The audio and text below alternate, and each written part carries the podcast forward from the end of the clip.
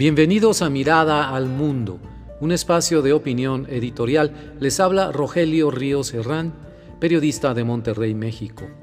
Hoy quiero comentarles, con relación al Día Internacional de la Mujer, el 8 de marzo, lo que fue la cobertura mediática. Así he titulado mi colaboración, 8M, la cobertura mediática, en el programa de hoy, jueves 9 de marzo del año 2023. Comenzamos. No fue distinta en este 2023 la cobertura mediática de las marchas y mítines de mujeres mexicanas en muchas ciudades de la República.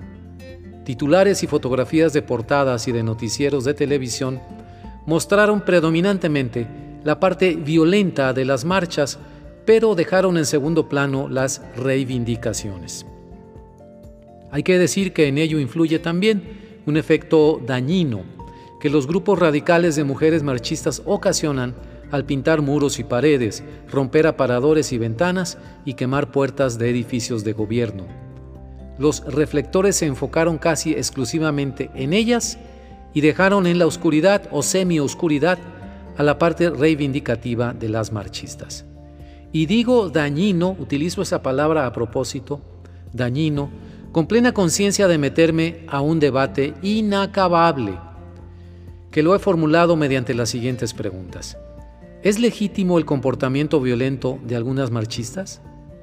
Es una medida de su gran frustración ante la indiferencia, falta de voluntad e incapacidad del Estado para hacer valer toda la protección y garantías posibles a las mujeres mexicanas? ¿No es acaso esa indiferencia del Estado una forma de violencia peor que romper ventanas y quemar puertas? No tengo amigos una respuesta definitiva, lo confieso abiertamente. Lo que quiero resaltar es que en la percepción de la opinión pública mexicana, predominantemente de clase media, las llamadas feministas quedan en el papel de agresivas y violentas y que esas no son formas de protestar, deberían ser más pacíficas, etcétera, son los argumentos que escucho. En fin, es una batalla mediática desventajosa para ellas. En lo que coinciden muchos medios de comunicación es en el incremento de las mujeres marchistas. En Monterrey, por ejemplo, la ciudad donde yo vivo y trabajo, se calcula entre 24.000, ese es un cálculo de protección civil de Monterrey, y 30.000, este otro cálculo es del gobierno del estado, las asistentes a la marcha, que tuvo su corolario en la quema de puertas del Palacio de Gobierno y rotura de algunas ventanas. ¿Se imaginan las fotos de portada de los periódicos locales? Sí, acertaron. Destacan las puertas incendiadas, por supuesto.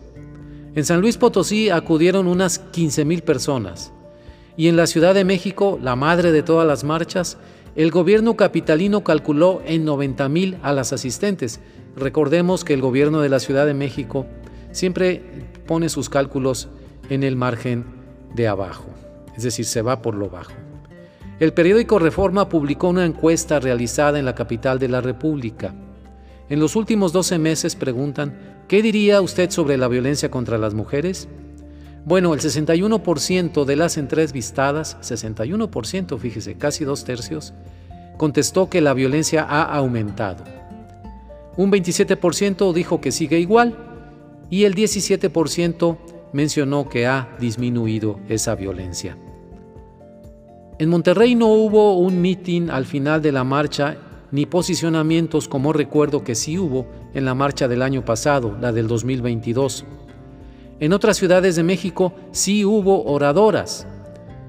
Lo que me pareció notable, sin embargo, fue un posicionamiento que dio Norma Piña, ella es ministra presidenta de la Suprema Corte de Justicia de la Nación, respecto a una de las principales reivindicaciones de las marchas, la sed de justicia. La ministra Piña expresó que en el Poder Judicial reconocemos las deudas históricas del sistema de justicia con las mujeres. Las asumimos, dijo Piña, de frente a los problemas que persisten en la efectividad de la, impartición, de perdón, de la impartición de justicia. Iniciaremos, agregó, una escucha permanente y progresiva, de forma prioritaria, a mujeres en situaciones diversas de vulnerabilidad acrecentada. Solo escuchando Contaremos con eficiencia clara que nos permita atender los principales problemas que enfrentamos las mujeres para acceder a la justicia en México. Este es mi compromiso, nuestro compromiso desde el Poder Judicial. Hasta aquí las palabras de la ministra. La palabra clave de su mensaje es escuchar a las mujeres, algo que evidentemente no hace el Estado mexicano en su conjunto y que está en el centro de las exigencias de la sociedad. La combatividad de las mujeres en las marchas del 8 de marzo va en proporción directamente proporcional a la sordera del Estado. Mientras menos las escuchen, más gritarán. Mientras más puertas les cierren, más puertas quemarán. Escucharán también los medios de comunicación la voz de todas las mujeres. Vaya desafío para los periodistas mexicanos. Muchas gracias.